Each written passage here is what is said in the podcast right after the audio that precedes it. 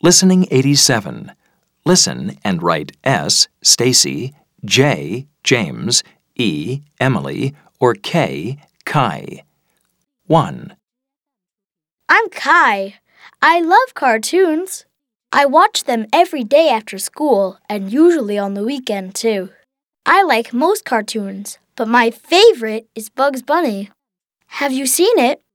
It's very funny, and he has lots of adventures with Daffy Duck. 2. My name's Stacy. I like watching cartoons and documentaries on TV. My favorite show was on last week. It's about space and space travel. I learned about the different planets in our solar system and how different they are to Earth. 3. My name's James. I like watching movies and sports. I really like basketball a lot. I love watching games on TV.